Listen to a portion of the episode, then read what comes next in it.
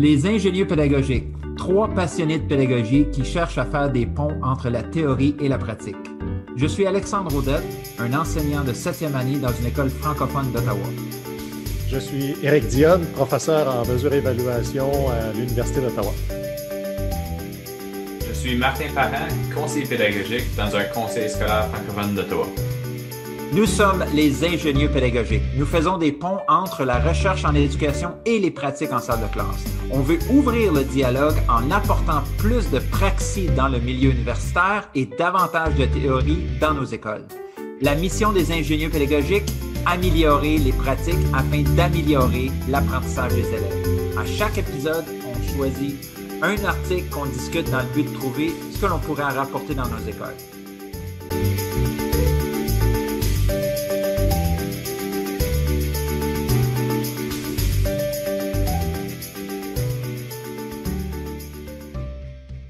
Bonjour tout le monde, donc bienvenue euh, dans ce quatrième épisode des ingénieurs pédagogiques, saison 2. Hein. on est obligé d'ajouter maintenant qu'on est maintenant la saison 2, chose qu'on ne pouvait pas faire l'année passée.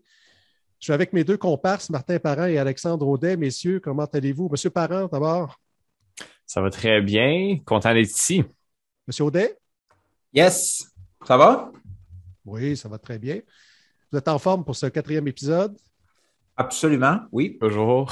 J'ai fait mes devoirs. Vous avez lu le texte? Oui, oui, j'ai fait ma lecture. C'est comme un incontournable. On, va, on, va, on va le savoir tout de suite si on ne l'a pas lu. Hein? On appelle ça un prérequis, n'est-ce pas?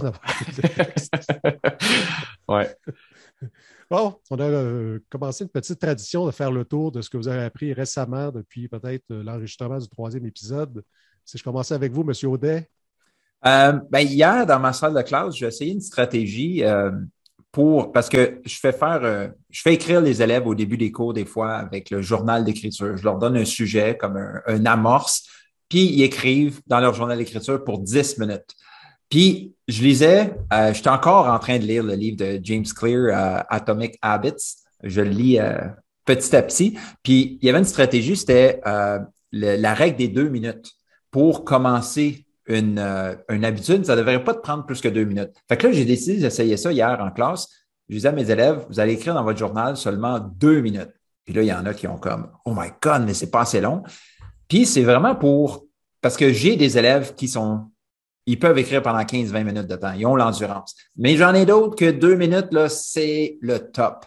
Fait que je trouvais ça intéressant. Puis même les élèves performants, ils ont quand même dit, ben, c'est-tu quoi, deux minutes? Mes idées ont sorti, puis je me posais pas de questions, je faisais juste écrire. Fait il y a des fois que ça peut être utile de, de je sais pas, de, de, restreindre le temps pour nos élèves. Ça va aider nos élèves peut-être euh, avec un petit peu plus de difficulté, qu'ils ne ressentent pas la pression de, de, de remplir le 10 minutes qu'il faut qu'ils écrivent. Eh c'est un excellent deux minutes, M. Audet. Excellent. Euh, Alex, moi j'ai une question euh, par rapport à ça. Est-ce que tu as quelle est ton intention quand tu fais le journal de réflexion? Est-ce que ça change à chaque fois ou est-ce que est-ce qu'on fait quelque chose avec ce texte-là par la suite? Non, c'est vraiment, comme je dis aux élèves, c'est un peu comme un entraînement. Tu sais, comme moi, je cours beaucoup. Euh, puis je leur dis, c'est un entraînement, tu sais, parce que écrire, c'est comme aller courir. Si je te demande d'aller courir pendant 40 minutes de temps, tu ne seras pas capable. Euh, mais si tu commences à courir 5 minutes aujourd'hui, 5 minutes demain, ben à la fin de l'année, ça se peut que tu sois capable de courir 40 minutes. Donc, c'est un peu pour construire l'endurance de mes élèves par rapport à, l'écriture, mais aussi pour, ben, plus qu'on écrit, plus qu'on devient écrivain. Mm-hmm. Je trouve ça intéressant à cause moi, je faisais quelque chose de similaire dans ma salle de classe en, sciences. Quand que je débutais un module, ben, euh, tu sais, on parlait, je sais pas, des, des, composés ou peu importe là. là, je disais, OK, euh, vous avez deux minutes on commençait avec un petit deux minutes, puis après ça, on allait à deux minutes et demie, trois minutes, etc.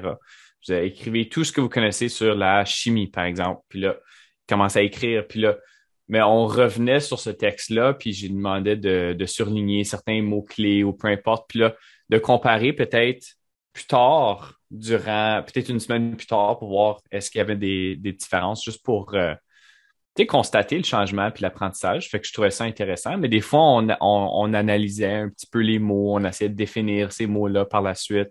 Est-ce qu'on est capable de définir ces mots-là? Fait que j'essayais d'utiliser, mais je ne le faisais pas tous les jours. Je le faisais une fois de temps en temps. Fait je voulais juste comparer nos, euh, nos stratégies. All right. Monsieur Parent, peut-être une petite trouvaille dans les dernières journées? Oui, euh, ben, en fait, euh, j'accompagne plusieurs écoles secondaires au niveau de l'engagement. Donc, je, me, je me plonge dans les, dans, la, dans les écrits sur ce sujet-là. Là. Fait que une des, une des trouvailles, ben, c'est peut-être pas, euh, peut-être pas une, immense trouvaille, mais je trouvais ça intéressant. C'était les différents niveaux d'engagement. Puis on pourra peut-être en parler un moment donné, un article sur ça, là, mais mhm. euh, l'engagement euh, au niveau du comportement, l'engagement cognitif, puis l'engagement émotionnel. Fait que de commencer à regarder l'engagement sur d'un différent angle et puis de, l'aborder avec les enseignants de cette façon-là, puis comment provoquer euh, certains comportements ou certaines manifestations de ces différents engagements-là. Fait que c'est, je trouve ça super intéressant. Euh, ça, ça va être, ça va continuer à être un sujet qui, euh, qui va être, qui va être pertinent dans les prochaines semaines avec moi. Fait que je vais continuer à faire ma lecture par rapport à ça. Excellent, messieurs. Donc, je vous propose de nous engager dans le texte de la semaine. La, la transition très très à propos. Donc, euh, c'est un texte d'Alexandre. Donc, euh, peut-être que tu pourrais nous présenter le texte, Alexandre. Oui, bien justement, on parle de les facteurs de stress reconnus comme source de l'abandon de la profession enseignante au secondaire au Québec. C'est un article de Sébastien Rojo et Pauline Minier. Euh, et ça a été publié en 2015, donc c'est relativement récent. Donc, on parle des jeunes profs. On parle de pourquoi est-ce que euh, ben, on, essaie de trouver quels sont les facteurs de stress qui poussent euh, les enseignants vers l'abandon de la profession. Euh, parce que on cite dès le début de l'article des, des, statistiques assez alarmantes. il y a un taux d'abandon au Québec de 15 à 20% des enseignants dans leurs cinq premières années qui vont abandonner la profession. C'est fou, 20 C'est puis au Canada, c'est encore pire, c'est 30% euh, des enseignants qui abandonnent la profession dans les cinq premières années. Puis aux États-Unis, c'est 46% Donc, euh, c'est des statistiques euh, hallucinantes.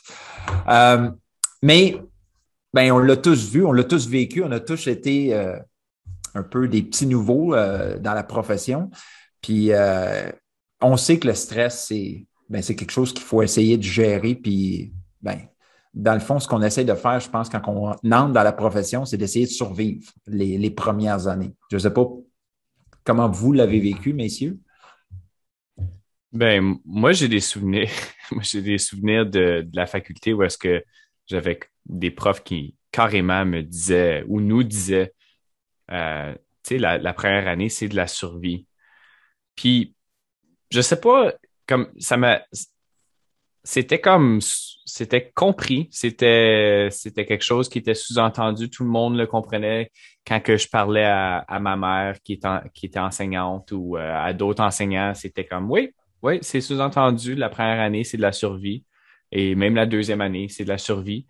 Euh, puis ça m'avait pas frappé, mais quand j'y réfléchis maintenant, je trouve ça complètement ridicule que on est à ce point-là dans nos premières années d'enseignement. C'est, ce n'est que de la survie. Puis quand on pense au, euh, rôle qu'on joue dans la société, ben, c'est un rôle euh, que je crois assez important. Puis euh, on pense à nos enseignants de première, deuxième, troisième, quatrième année qui ne sont qu'en train de survivre. Je trouve ça un petit peu triste. Moi, j'ai eu plusieurs vies en éducation. Donc, euh, d'abord comme enseignant secondaire où euh, effectivement j'ai vécu un peu des choses semblables à Martin. Euh, tu arrives et puis il n'y a pas de, pardonnerai l'anglicisme, mais il n'y a pas de build-up. Hein, un enfant qui veut devenir pilote de Formule 1, on ne l'embarque pas directement dans une Formule 1. Il commence par faire du karting et puis ensuite, il, va progresser dans différentes, dans les différents circuits jusqu'à temps d'arriver justement à conduire une Formule 1. Mais en, enseignement, on dirait que tout de suite, on, nous assoit dans le siège de la Formule 1 et on dit ben, pèse sur le gaz, puis avance, puis autant que possible, il faudrait que tu finisses premier. Euh, Essaye de ne pas rentrer dans le mur. évite, les autres. Et, ne nuis pas aux autres. Tiens, on pourrait peut-être ajouter cette. Ouais. Hein, ne nuis pas aux autres concurrents. On va en parler un petit peu plus tard dans le texte. Euh, et quand j'ai travaillé au ministère aussi, ça a été la même chose. Euh, tu étais engagé, puis du jour au lendemain, tu deviens rédacteur de programme. Et quand je suis euh, devenu prof à l'université, j'ai vécu exactement le même sentiment. C'est-à-dire que la veille, tu étais étudiant au doctorat et le lendemain, tu es prof. Donc, il y a une transformation qui s'est faite de ce moment-là A ou ce moment-là B. Et puis, soudainement, ben voilà, tu es dans le siège de la, Formule 1, puis il faut que tu avances. Donc, euh, j'ai comme l'impression qu'il y a quelque chose de, traditionnel, en fait, en, éducation, de, se faire euh, catapulter dans des postes et puis d'être performant rapidement. Parce que c'est beaucoup ça qu'on nous demande de faire. Euh, Monsieur Audet? Oui. C'est quoi les facteurs, c'est quoi ces, facteurs de stress qui sont les plus importants pour l'entrée dans la profession? Bien, euh, premièrement, avant d'aller là, euh, ou juste avant qu'on parle des facteurs de stress, il faudrait préciser que c'est une très petite étude qui a été faite auprès de sept enseignants. sept enseignants qui enseignaient au secondaire dans la région du Saguenay, au Québec. Donc, donc c'est quand même les, les, auteurs le, spécifient que ce ne sont pas des, euh, des conclusions qui sont généralisables, étant donné qu'il y, a seulement sept enseignants, mais quand même, ça nous indique il y a, beaucoup de choses intéressantes qui ressortent, puis il y a beaucoup de tendances que ben, tous nos auditeurs vont reconnaître parce que euh, ben, qu'on est tous dans le milieu, puis on a tous vécu ça un peu euh, à ce moment-là. Donc, il y a quatre thèmes qui sont euh, ressortis. Le premier étant la vision du métier d'enseignant. Puis on raconte que 75% des enseignants interrogés ont vécu un choc dû au décalage entre leur vision de l'école et la réalité. Donc, quand tu passes d'étudiant à la faculté d'éducation, tu fais des stages. Quand tu es au Québec, tu en fais quoi? Quatre mm-hmm. stages au Québec? En Ontario, c'est. Deux maintenant. Deux maintenant. Euh, donc, tu as bien beau faire des stages pour aussi longtemps que tu veux, mais quand on te lance, puis qu'on ferme la porte, puis qu'on se dit go, vas-y, c'est un choc euh, pour bien des étudiants. Puis la faculté, les facultés d'éducation, ben, il y a beaucoup de, personnes qui disaient qu'on n'est pas assez bien préparé pour ça, pour ce choc-là.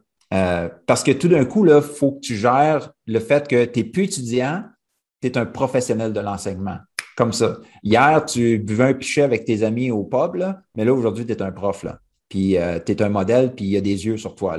Il euh, faut que tu maîtrises la matière. Faut que tu maîtrises la pédagogie pour passer cette matière-là.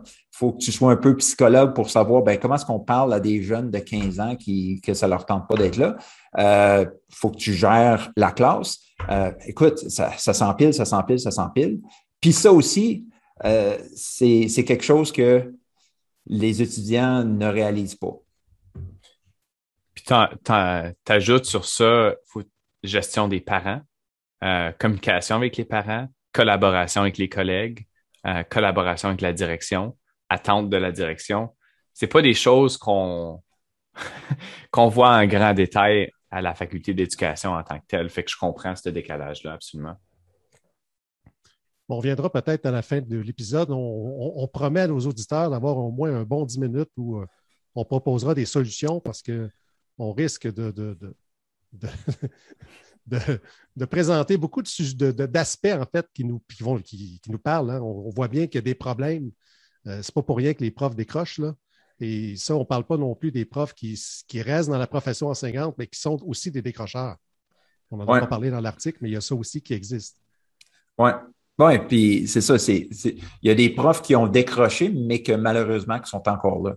on appelle ça du bois mort, puis il y en a dans toutes les écoles, malheureusement. Puis ils sont juste, sont là parce qu'ils n'ont peut-être pas d'autres options. C'est dommage, mais c'est comme ça. Euh, le deuxième facteur, le deuxième thème qui est abordé, c'est la perception de stress liée à la profession. Puis là, on aborde l'idée du stress de performance. Tu sais, les jeunes qui arrivent dans l'école, ils se sentent observés. Ah, le petit jeune, OK, bon, il est tout bien habillé, puis il se pense cool, mais il est comment lui? Tu sais? Puis le jugement des collègues pèse beaucoup sur le dos de ces jeunes-là.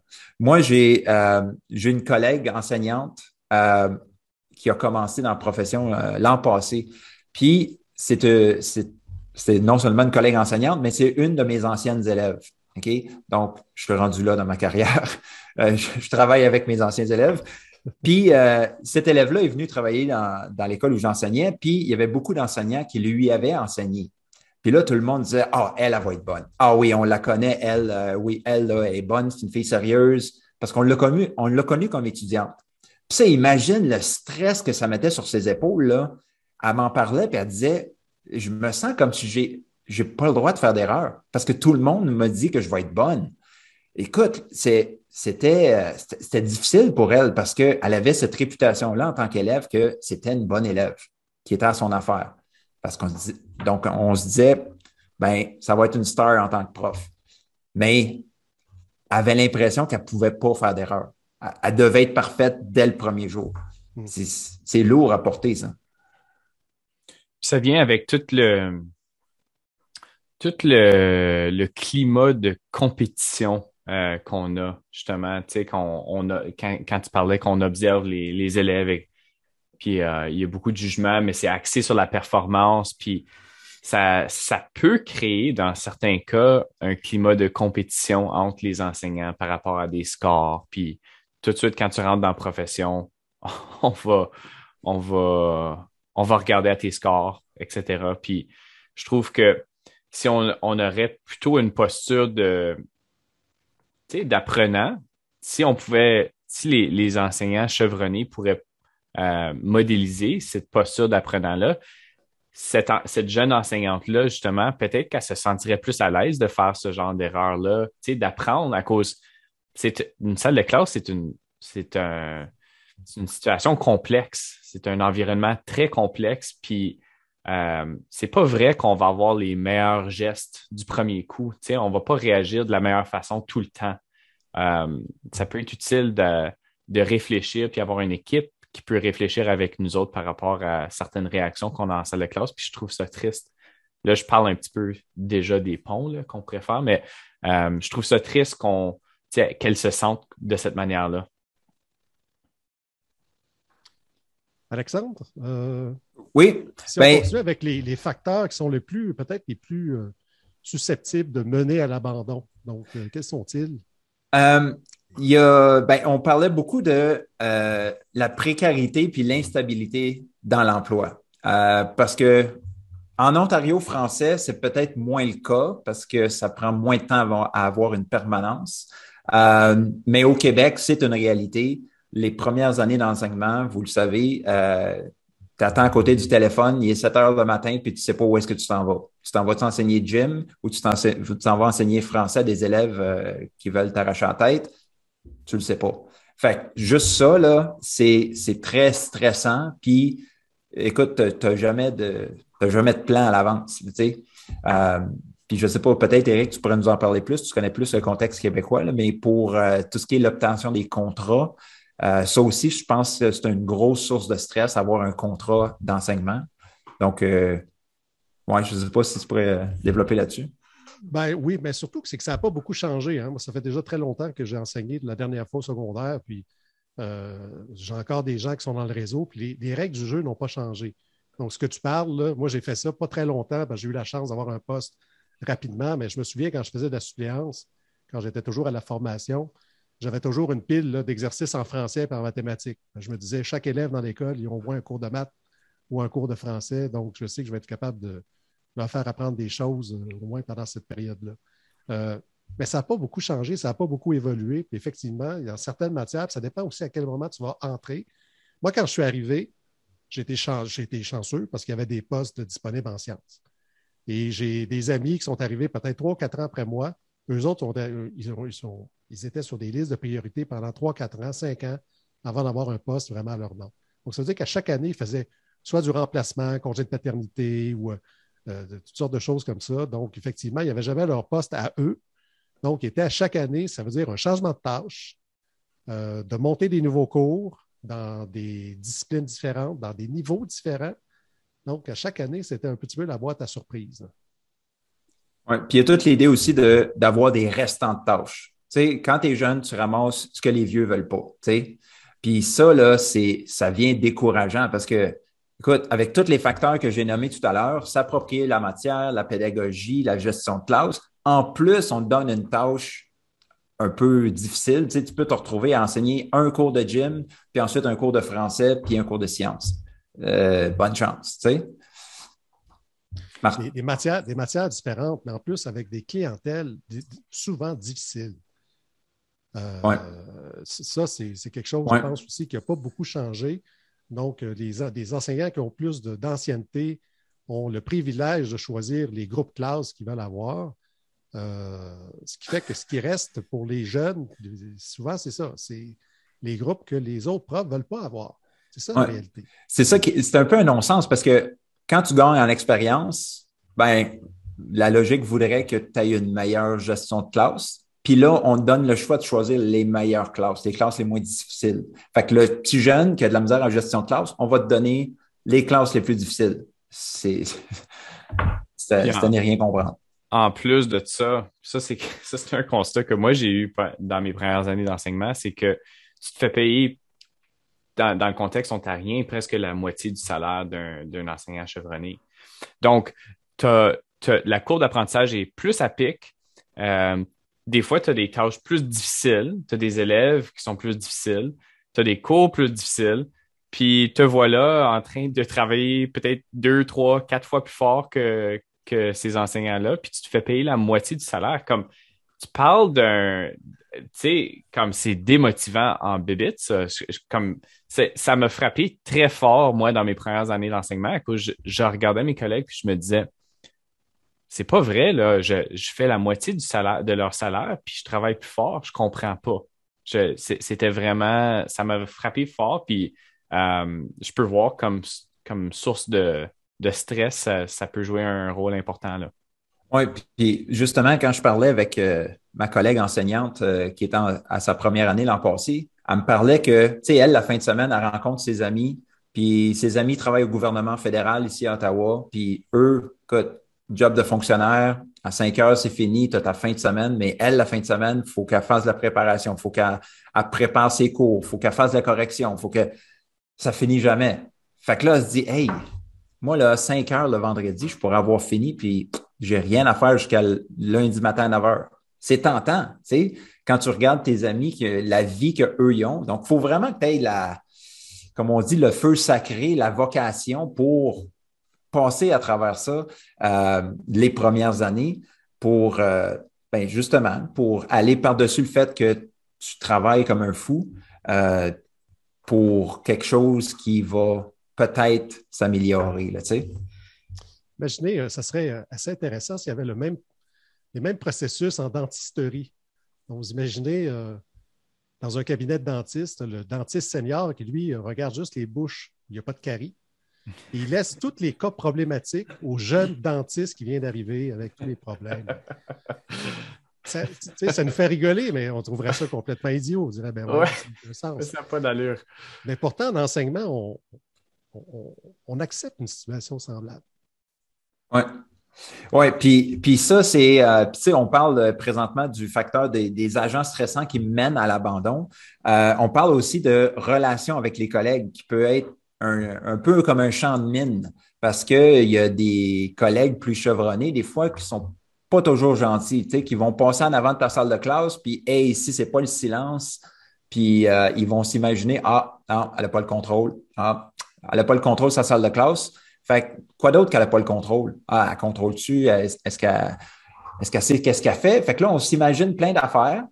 Euh, puis encore une fois, c'est le jugement des collègues. Puis les collègues, il y, a, beaucoup de monde, je pense, qui sont là pour les, bonnes raisons puis qui vont vraiment aider les petits jeunes qui commencent. Mais malheureusement, on en a qui mettent du sable dans l'engrenage. Puis ça, ça ajoute au facteur de stress pour les jeunes profs. Martin, peut-être un commentaire là-dessus?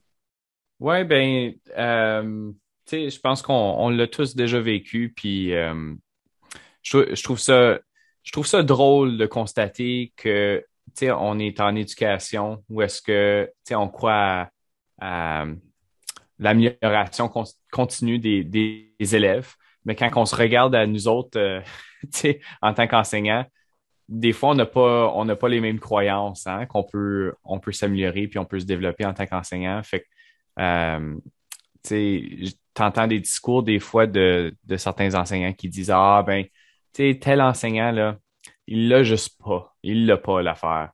C'est comme, OK, mais est-ce qu'il peut s'améliorer? Est-ce que tu peux jouer un rôle dans son développement? Est-ce que, tu sais, puis, puis absolument, tu peux si tu, si tu portes attention, puis si tu vas, si tu vas l'outiller, mais on, on, dirait on a comme un disconnect entre la façon de voir les élèves euh, puis la, façon de voir les autres enseignants à l'intérieur de notre école. Puis, dans le fond, c'est notre école. On devrait sentir un, sentiment d'appartenance avec ces enseignants-là. Puis, euh, des fois, on ne l'a pas. Oui. Mais, puis, il y a aussi des enseignants que euh, c'est dommage à dire, mais il y en a qui ne veulent pas. Comme il y en a que ben, c'est comme ça que je fonctionne, puis tout le monde devrait suivre qu'est-ce que je fais. Si mes élèves n'écoutent pas, c'est de leur faute. C'est pas moi, il faut que je change, c'est eux. Puis il y a des enseignants comme ça, puis eux, malheureusement, il n'y a rien qu'on peut faire avec eux autres. Tant qu'ils n'acceptent pas qu'ils doivent changer, on peut faire ce qu'on veut, mais il n'y a rien qui va arriver. Mais comme tu dis, Martin, il y en a qu'on dit Ah, il l'a juste pas, mais il y en a beaucoup de cette gang-là qui on pourrait penser qu'ils l'ont juste pas, mais ils veulent s'améliorer, puis ils veulent du feedback. Fait que justement, c'est à nous autres à aller les voir et à ouvrir la porte, là. Ouais. La façon que je le vois pour ces enseignants-là qui disent que, tu sais, ils veulent pas s'améliorer, le problème est chez les élèves au lieu de à, l'intérieur de, leur pédagogie ou peu importe leur approche.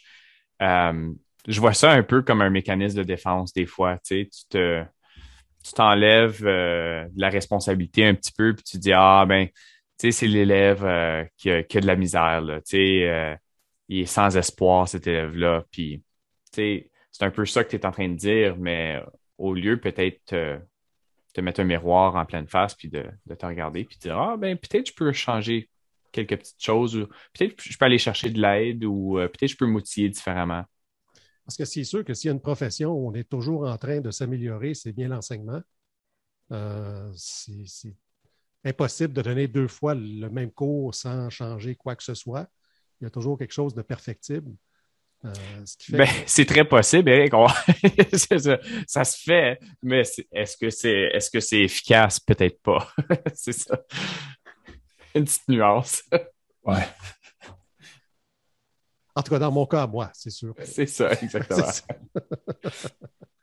Alexandre?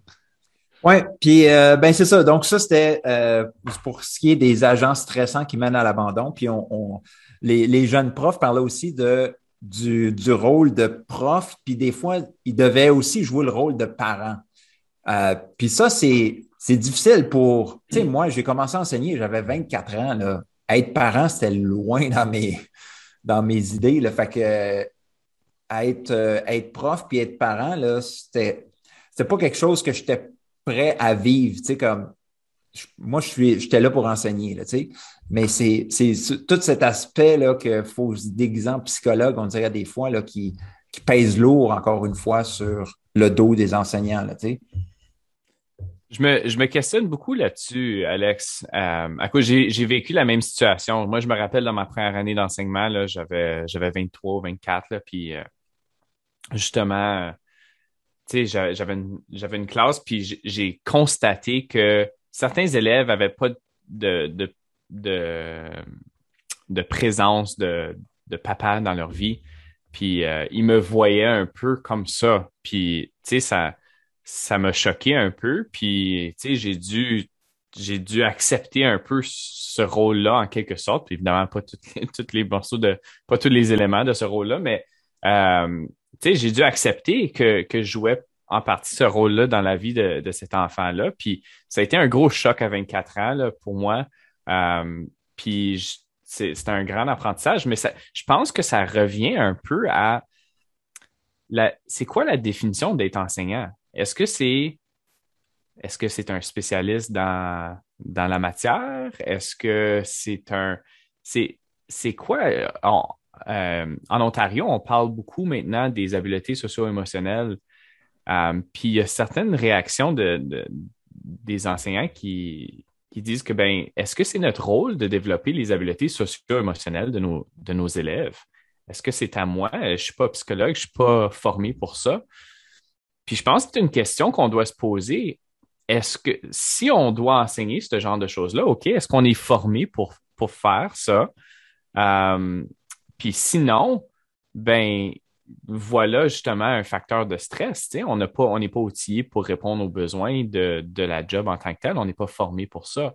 Fait que je pense qu'il faut se questionner par rapport à la définition d'être enseignant. Puis euh, une fois qu'on a cette définition-là, ben euh, de songer à, la formation à cause que je pense que ça peut être un facteur de stress important.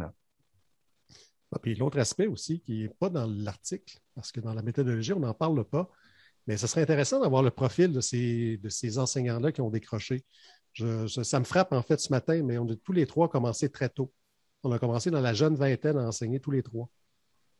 Euh, est-ce que ce serait différent si on était entré dans la profession plus tard, si on était arrivé, disons, à 32, 35 ou 40 ans? Bon, pour ceux euh, pour qui ça s'applique, évidemment. C'est pas, M. Parra? Donc, euh, disons un peu plus tard, on va dire ça comme ça. Pour ne pas, pas, exclure personne dans le groupe. Merci. Mais, mais euh, ça serait intéressant de voir s'il n'y a pas aussi une, question de maturité. C'est-à-dire que quand tu as 22, 23, 24 ans, souvent, nos étudiants, je regarde à la formation de l'enseignement, on a des bons étudiants. On a des étudiants qui sont habitués d'avoir des bonnes notes, qui des bons étudiants qui peu, peu hardir sur leur cheminement académique. Et peut-être que c'est la première fois qu'ils sont confrontés aussi à l'adversité, c'est-à-dire d'être dans une situation où ils ne sont pas les gagnants de. Donc, euh, oui, ils ont des problèmes de gestion de classe. Oui, ils trouvent que l'évaluation, c'est difficile. Oui, ils trouvent que la gestion avec les parents, c'est difficile. Euh, et c'est peut-être la première fois qu'ils vivent une forme, on va appeler ça une forme d'échec, mais en fait, une forme d'adversité féroce, là, parce que quand tu on le sait, là, quand on commence mal avec un groupe, ça peut durer longtemps, ça peut durer jusqu'à la fin de l'année ou à la fin du trimestre. c'est long là, quand ça ne va pas avec un groupe. Oui, puis ça peut, ça peut même s'étendre plus loin parce que si ça devient ta réputation que tu es un prof comme ça, ça se parle, puis l'année suivante, ça se continue, tu sais. Ouais. Tout à fait. Tout à fait. Euh, donc, euh, on pourrait commencer la, qu'est-ce, que, qu'est-ce qui est ressorti dans la discussion et les conclusions? Euh, ben, on en a parlé un petit peu tantôt. Oui. Et les, pistes de solutions, peut-être, parce qu'on avance dans le temps. Puis, oui. j'ai fait une promesse à nos auditeurs, donc il faudra bien qu'on tienne nos promesses par rapport aux pistes de solutions. Mm-hmm. Yes. Euh, ben, premièrement, euh, on dit que ben, c'est clair que la formation nous sait passer les élèves, nous sait passer les nouveaux enseignants, parce que le saut de la formation initiale à la profession, euh, c'est là que le bas blesse, c'est là que euh, on dit que les enseignants qui commencent dans la profession, ils ont seulement une vision partielle de c'est quoi la job, qu'est-ce que ça implique. Puis moi, je me suis questionné, il y a une idée qui m'est venue en tête, puis je veux pas t'insulter, Eric, mais quand quelqu'un commence une phrase comme ça d'habitude, c'est parce que. Il y a une insulte qui s'en vient. c'est ça. Ouais, c'est ça. C'est comme commencer avec no offense, but. Euh, ouais. On va parler de la formation à l'enseignement. C'est ça, Alexandre? Ben, on dit que les, les enseignants, les, ouais, les nouveaux enseignants sont pas assez préparés puis que la formation les, les, les prépare pas bien. Puis moi, je me questionnais, est-ce que c'est pas un petit peu à cause des anciens, des, des, des, des professeurs de la faculté qui sont peut-être déconnectés du milieu scolaire. Tu sais, euh, moi, quand j'étais à la faculté, la plupart de mes enseignants à la faculté d'éducation, c'était des anciennes directions qui étaient à la retraite, des anciens surintendants qui étaient à la retraite. Donc, eux, là, ça faisait 10, 15 ans, au moins une quinzaine d'années qu'ils n'avaient pas été enseignés dans une salle de classe du secondaire ou du primaire. Là. Fait c'est loin, là. Puis là, ils sont supposés nous dire comment enseigner. Fait de nous donner le portrait exact de la situation, je pense que c'était difficile pour eux. Ben, moi, si je peux, euh, je me sens directement visé. Attends, je vais juste aller chercher mon, mon popcorn. Là. Oui. ben, ma réponse, de toute façon, vous, vous la connaissez, les auditeurs peut-être un peu moins, là, mais vous savez ce que j'en pense. Euh, effectivement, il y, a de ça. Il y a de ça, mais je pense qu'il n'y a pas que il n'y a, pas que euh, cet argument-là, parce que ça fait longtemps qu'on l'entend, celui-là. Moi, ça fait, euh, ça fait facilement quasi 30 ans que je l'entends. Euh, la formation, elle est déconnectée. Puis je me souviens, moi, quand j'ai fait, quand j'ai fait le, bac en éducation, c'est exactement ce que je pensais. Je me disais, ce que j'apprends à l'université, ça ne me sert pas tant que ça, finalement. Quand j'arrive en salle de classe, quand j'ai commencé à faire mes stages, je me suis dit, wow, qu'est-ce qui se passe là? Parce que tout ce qu'il y a dans les livres, je n'arrive pas à appliquer ça directement. Donc, ça a pris, ça a pris peut-être un 4-5 ans avant que je me dise, ah, OK, bon, finalement, il y a des, des outils que j'ai eus à l'université qui commencent à me servir, où il y a des réflexions qui, qui me mettent sur des pistes de solutions. Mais ça a pris du temps. Ça a pris ces 4-5 ans-là facile. Là. Ce qui fait que ben, pour les, enseignants qui ont été interviewés, ils ne se sont peut-être pas rendus à la cinquième année. Ils, ont décroché, ils ont décroché avant ça. Mais moi, je, pense qu'effectivement, on est, on est mûr, en fait, pour une révolution dans la formation en enseignement. Euh, on a essayé au Québec, on est passé à un bac de quatre ans. C'était une grosse révolution à ce moment-là. Je me souviens quand euh, le Québec a décidé d'allonger la formation des profs, euh, ça a fait tout un tollé. On coupait ce qui existe encore en Ontario, c'est-à-dire le fait de faire un bac discipliné, disciplinaire et de, faire ensuite une formation de. Bon, là, on est rendu à deux ans, mais bon, quand même, c'est une, formation qui est relativement courte. Mais, mais est-ce que ça a réglé tous les problèmes? Non. On voit que le fait d'allonger de la même affaire, ça ne va pas nécessairement régler tous les problèmes. Oui, parce que il y a des fois que ce n'est pas le temps, c'est comment on utilise ce temps-là. Tu sais, euh, moi, ma formation en enseignement, ça a été un an en Ontario. Maintenant, c'est rendu à deux ans. Puis de ce que j'entends, il n'y a pas une grosse différence entre un an et deux ans. De ce que j'entends de mes stagiaires. Puis, euh, Il n'y a pas de différence parce qu'on fait plus de la même chose. Ouais. C'est pour ben, ça qu'on obtient le même résultat, parce qu'on fait plus de la même chose. Donc, euh, en tout cas, moi, j'ai plein de pistes de solutions. je veux. Oui, ben, mais il y a un aspect qui va toucher à ça, donc on va y revenir si je peux rajouter justement, ben, est-ce qu'on est rendu dans les pistes de solutions ou pas encore? Euh, doucement, doucement. Ouais. Ben oui, on peut, on peut, on peut y aller. Ben, ouais, mon, mon, idée par rapport à ça, c'est que c'est en fait, c'est un manque de compréhension de, de c'est quoi, c'est quoi que ça prend un apprentissage euh, dans une situation complexe. Euh, l'environnement de, l'enseignant est complexe. Euh, c'est dynamique. Euh, il y a certains chercheurs qui parlent de wicked environments. Euh, c'est vraiment. c'est très rare d'avoir le même genre de situation qui revient exactement de la même façon. Donc, de, de réagir de la parfaite façon à chaque fois, c'est impossible. puis je pense que c'est impossible d'apprendre ce genre de, puis de réfléchir par rapport à ce genre de situation-là dans un, deux, trois ou quatre ans.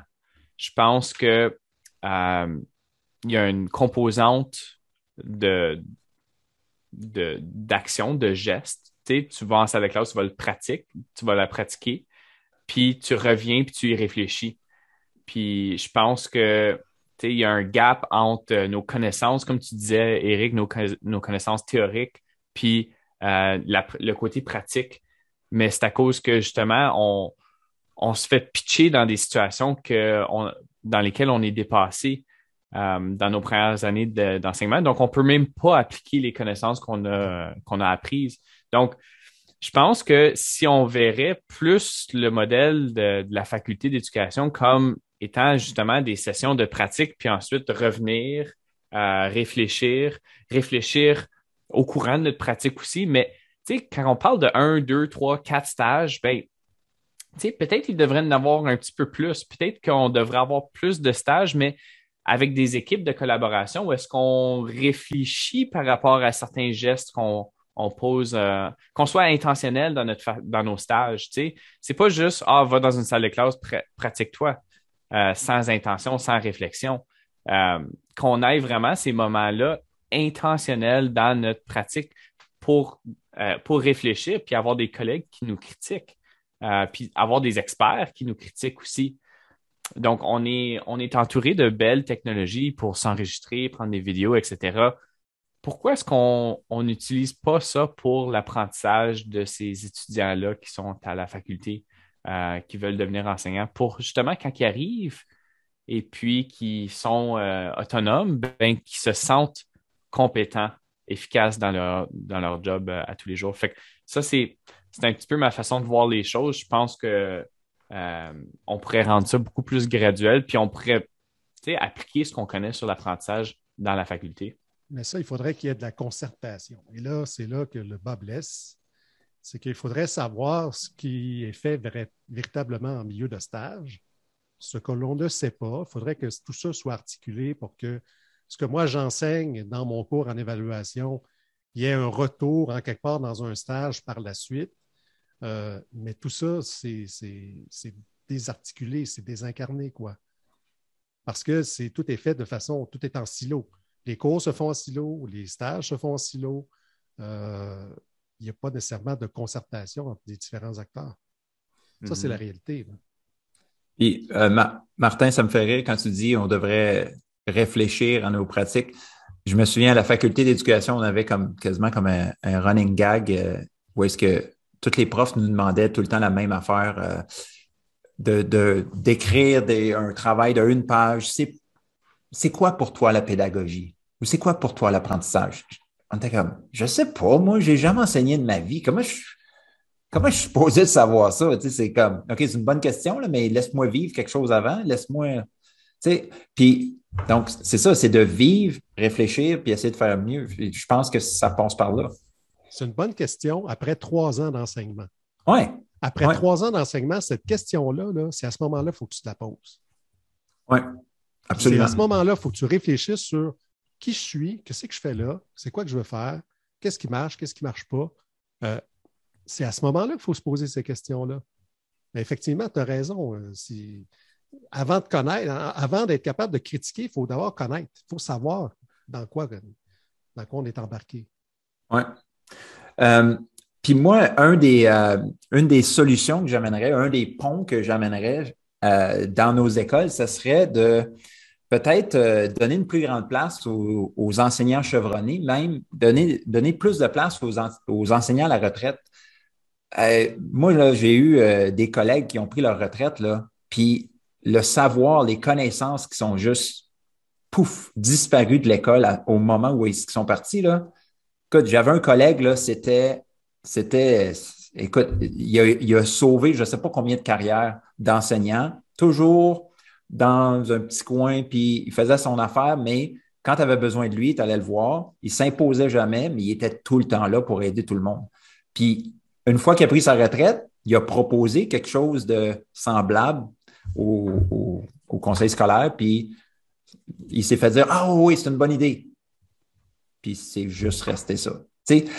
Euh, j'ai eu la chance d'avoir un mentor comme lui, tu sais, que quand que ma gestion de classe n'allait pas, il venait, puis bon, euh, je peux-tu t'aider?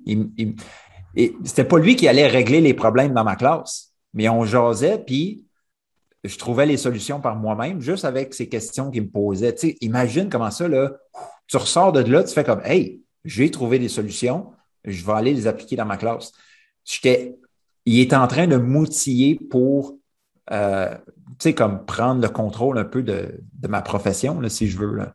Fait moi, je pense que juste ça, là, donner plus de place aux enseignants à la retraite, là, comme ça leur permettrait en plus, les enseignants à la retraite, de faire la transition entre le, travail et la vie de retraite. puis moi, je suis convaincu que on va toujours revenir à ça. C'est les gens qui nous écoutent peut-être qui vont dire oui, mais là, combien ça coûte? Est-ce qu'on a les moyens? Est-ce que ça coûte trop cher? Est-ce que. Mais moi, je suis. la plupart des, vieux profs que tu décris, parce qu'on en a tous connus, là, la plupart, ils feraient ça quasi bénévolement. Donc, ce n'est pas une question vraiment de ressources. C'est plus une question de dire est-ce qu'on valorise cette expertise-là? Est-ce qu'on fait une place à l'intérieur de l'école ou à l'intérieur du conseil? Est-ce qu'on on, détermine que c'est suffisamment important là, pour qu'on mette une petite case en quelque part pour dire on ne l'échappe pas, celui-là? Hmm. Donc, ce n'est pas nécessairement toujours une question d'argent. En tout cas, à mon point de vue, je pense qu'il y a beaucoup de gens qui le feraient quasi bénévolement. On va dire ça comme ça, mais quasi bénévolement, on va faire une fraction des coûts. C'est pas une somme euh, immense, là. Puis, euh, puis ce que je, ce que je rajouterais là, c'est qu'il y a certaines écoles que j'ai euh, dans lesquels je suis rentré, où est-ce qu'on avait ce genre de mentorat-là par euh, des enseignants chevronnés. Tu avais des enseignants qui étaient peut-être libérés une période, euh, une fois de temps en temps, pour accueillir les nouveaux. mais c'est bien beau de le faire dans une école, mais ça relève de, la direction à ce point-là, mais ça ne devrait pas être optionnel. tu ne devrais pas t'attendre, OK, ben si tu as une bonne direction ou si tu as l'argent possible ou si, si, si, si, ça ne devrait pas être conditionnel, ça devrait être euh, carrément ancré dans notre structure en éducation. On devrait justement, comme tu dis, Eric, valoriser ce, genre de mentorat-là pour. C'est une forme de valorisation pour la profession en tant que telle aussi. C'est pas, euh, je veux dire, je suis pas nécessairement fier d'être dans une profession où est-ce qu'on on a euh, un tiers des, nouveaux enseignants qu'on perd. C'est c'est pas, c'est pas, j'ai pas un sentiment de fierté par rapport à ça. Puis on ne devrait pas l'avoir non plus. Donc, le ministère de l'Éducation devrait se pencher là-dessus et dire ben, il y a un problème sérieux là. Absolument. Puis, Alexandre, peut-être un deuxième pont?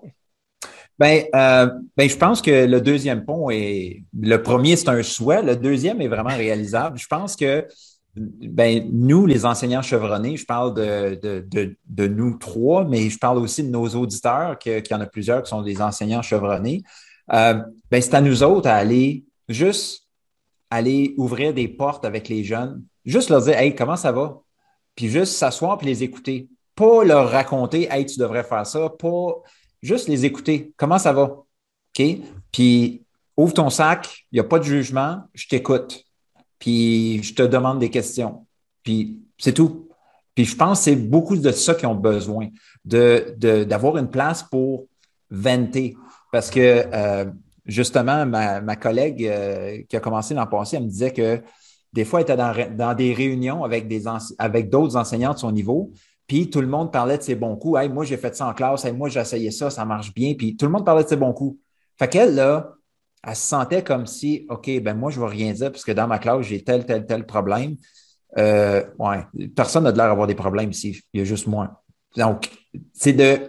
Je pense que c'est nous, les enseignants plus chevronnés, il faut qu'on se mette vulnérables devant eux autres pour dire Hey, j'ai des problèmes aussi. Ça fait 18 ans que j'enseigne, j'ai des problèmes aussi. Viens, on va en jaser. On va vous jaser de mes problèmes, on peut jaser des tiens aussi si tu veux. Juste ça, là, ça ferait descendre la pression. Il n'y aurait pas l'impression qu'ils sont obligés de performer dès le départ. Oui, moi, je suis, entièrement d'accord avec toi, Alex. Euh, il faut des modèles de vulnérabilité, puis il faut des, modèles de posture d'apprenant. D'inviter ces jeunes enseignants-là dans ta salle de classe, puis dire Regarde, là, c'est pas parfait dans ma salle de classe. C'est loin d'être parfait, mais tu sais quoi? je, vais continuer à apprendre, puis je vais continuer à me regarder dans le miroir à cause que, tu sais, on veut pas non plus avoir des, enseignants qui décochent, mais qui restent dans le système non plus, là, tu sais, qui sont encore présents, mais qui sont complètement démotivés, puis ils se regardent plus dans le miroir, puis ils disent ah ben c'est les élèves le problème, c'est pas pas ma pédagogie, c'est pas mon approche. Fait que tu sais en ayant des modèles comme ça, je le sais qu'il y en a, on a déjà parlé à certains membres de notre auditoire là, comme tu sais il faut que il, faut prendre un leadership par rapport à ça. Absolument. Ouais. Puis ça, c'est le mot-clé, je pense, leadership. Le leadership, c'est avoir de l'influence sur quelqu'un. Puis ça serait de les influencer, justement, comme, comme j'ai dit tout à l'heure, en faisant descendre leur stress, en normalisant les erreurs, en normalisant nos problèmes que sont là, on va toujours en avoir, on va en discuter ensemble.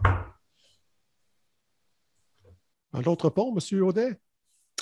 Euh, c'était pas mal ça que j'avais. Euh... Ouais, non, j'en ai pas d'autres. J'en ai pas d'autres? M. Parent? Euh, je vais revenir sur un point que, que j'ai touché, puis ça, revient un peu à la même chose, là, mais c'est dans un contexte pandémique, euh, crise mondiale, d'incertitude, etc., on peut se dire que c'est on a tellement d'anxiété nous-mêmes en tant qu'enseignants chevronnés que peut-être on se dit, ben, j'ai peut-être pas le temps pour ça, mais il y a peut-être des collaborations qui peuvent se faire par l'entremise. Justement, nous autres, on est, au virtuel en ce moment.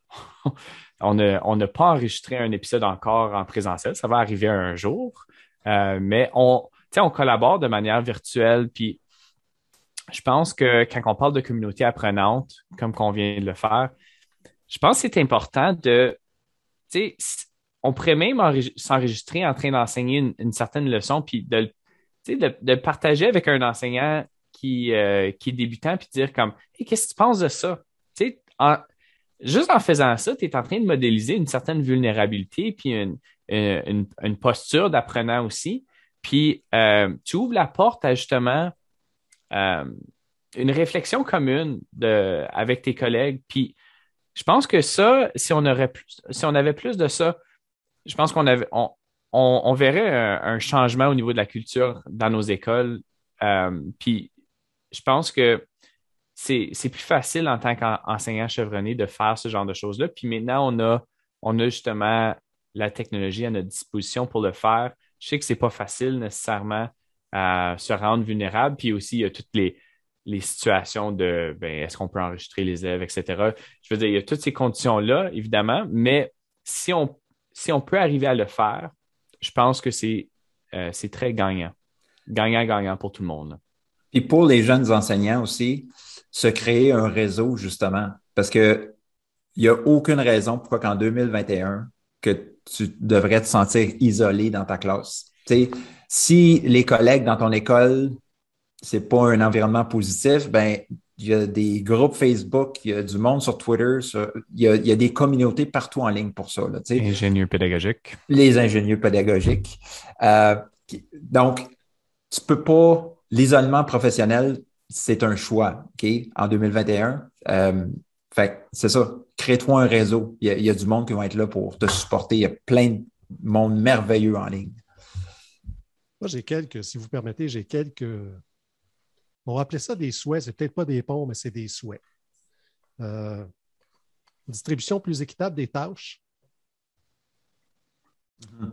Hein? Parce qu'on parle beaucoup d'équité ces temps-ci, mais l'équité, ça devrait aussi s'appliquer aux enseignants. Donc, euh, moi, je trouve ça encore euh, regrettable qu'en 2021, il y ait encore des, enseignants qui arrivent dans la profession et qui se ramassent avec les restants de, des, groupes classes que les autres ne veulent pas avoir.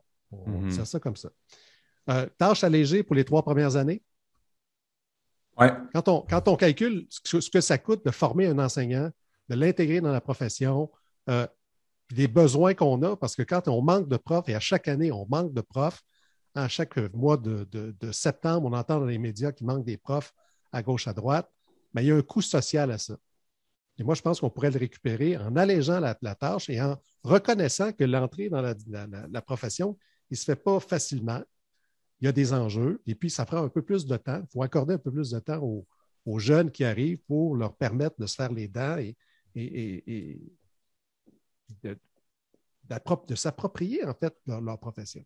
Mm-hmm. Un autre aspect, euh, la formation continue, une formation continue plus solide, euh, formation, j'aurais pu ajouter formation initiale, mais je pense qu'il y, a une limite à la formation initiale aussi. Je pense que la question a été posée à Alexandre tout à l'heure, puis je sais que toutes les formations initiales sont toutes perfectibles. Je suis le premier à le reconnaître, mais je pense qu'il y a une partie de la formation aussi qu'il faut qu'elle se fasse en mode continu. Et ça, il faut des allers-retours entre le terrain et la pratique. Euh, je, ne, connais pas un endroit où ça se fait que des profs d'université retournent aussi en salle de classe. Je ne connais pas, je ne sais pas si ça existe. Mais moi, je serais ravi de participer à un projet comme celui-là. Moi, je l'ai déjà fait, puis je pense que je suis encore capable de le refaire. Ça me ferait probablement du bien aussi de retourner sur le terrain des vaches un peu. Mais les structures ne font en sorte que ce n'est pas possible de, le faire. You heard it here first, oh, mesdames et messieurs. Et ça va être euh, cristallisé. Donc, je, persiste et signe dans ce que j'ai dit. Je termine rapidement, j'en ai trois autres, bien, bien, bien rapides une vraie professionnalisation. Donc, il euh, faut arrêter d'engager des gens qui sont non légalement qualifiés. Euh, quand on a à subir une chirurgie, c'est pas vrai que le matin de l'opération, on se dit finalement, on a trouvé quelqu'un, il va faire la job. C'est pas un chirurgien, mais il va faire la job. Ce serait inacceptable en médecine. Il faudrait que ça soit aussi en éducation. Euh, peut-être aussi un vœu, un autre, un autre vœu, stop à la précarité.